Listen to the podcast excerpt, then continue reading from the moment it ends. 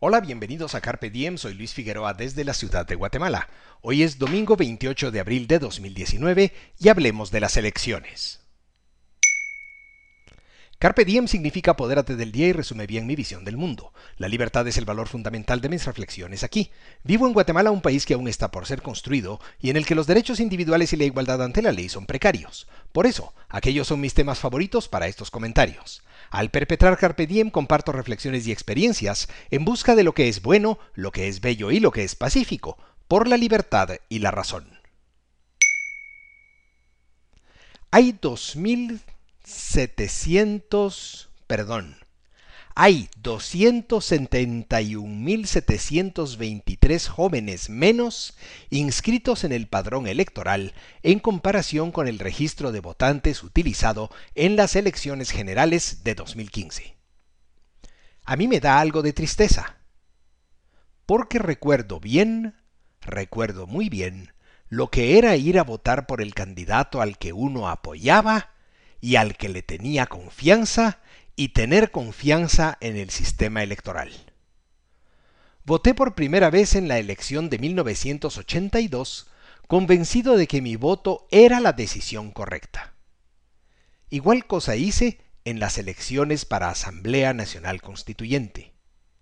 Y lo mismo hice en los comicios de 1985. Esa fue la última vez que voté con entusiasmo por un candidato a presidente. En 1990, voté con convicción por Manuel F. Ayau, que era candidato vicepresidencial, pero no por su compañero de fórmula. A partir de entonces, he votado en contra y he acariciado la idea de votar nulo, aunque ahora creo que eso es mala idea. Ya sabes, por aquello de que, abro comillas, los lugares más oscuros del infierno están reservados para aquellos que mantienen su neutralidad en tiempos de crisis moral, cierro comillas, según dijo Dante Alighieri. Viendo cómo es que están las cosas, no me sorprende lo de los jóvenes. Aldana se puso las de Villadiego y está prófuga.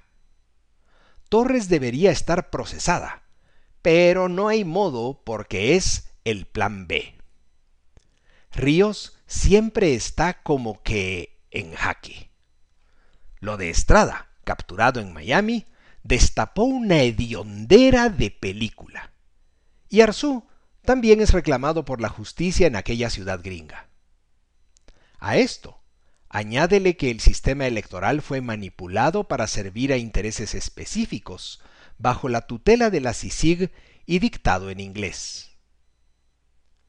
Súmale que el Tribunal Supremo Electoral ha inscrito candidatos tránsfugas de forma caprichosa y que a los candidatos del Partido de los Ladrones de Energía Eléctrica, el Tribunal Supremo Electoral no les vio problema alguno de financiamiento ilícito.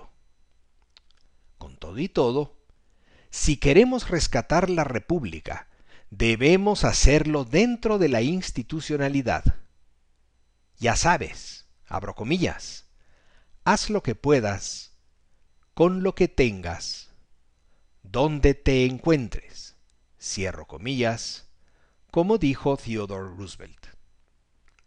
Toca votar para evitar el deterioro y para tratar de que la República llegue o que la presidencia llegue lo menos peor.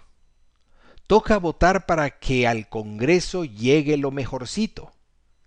Y en medio de la peor oferta política de todos los tiempos, sí hay dos que tres candidatos en los que yo confiaría para diputados. ¿Y tú? ¿Qué piensas?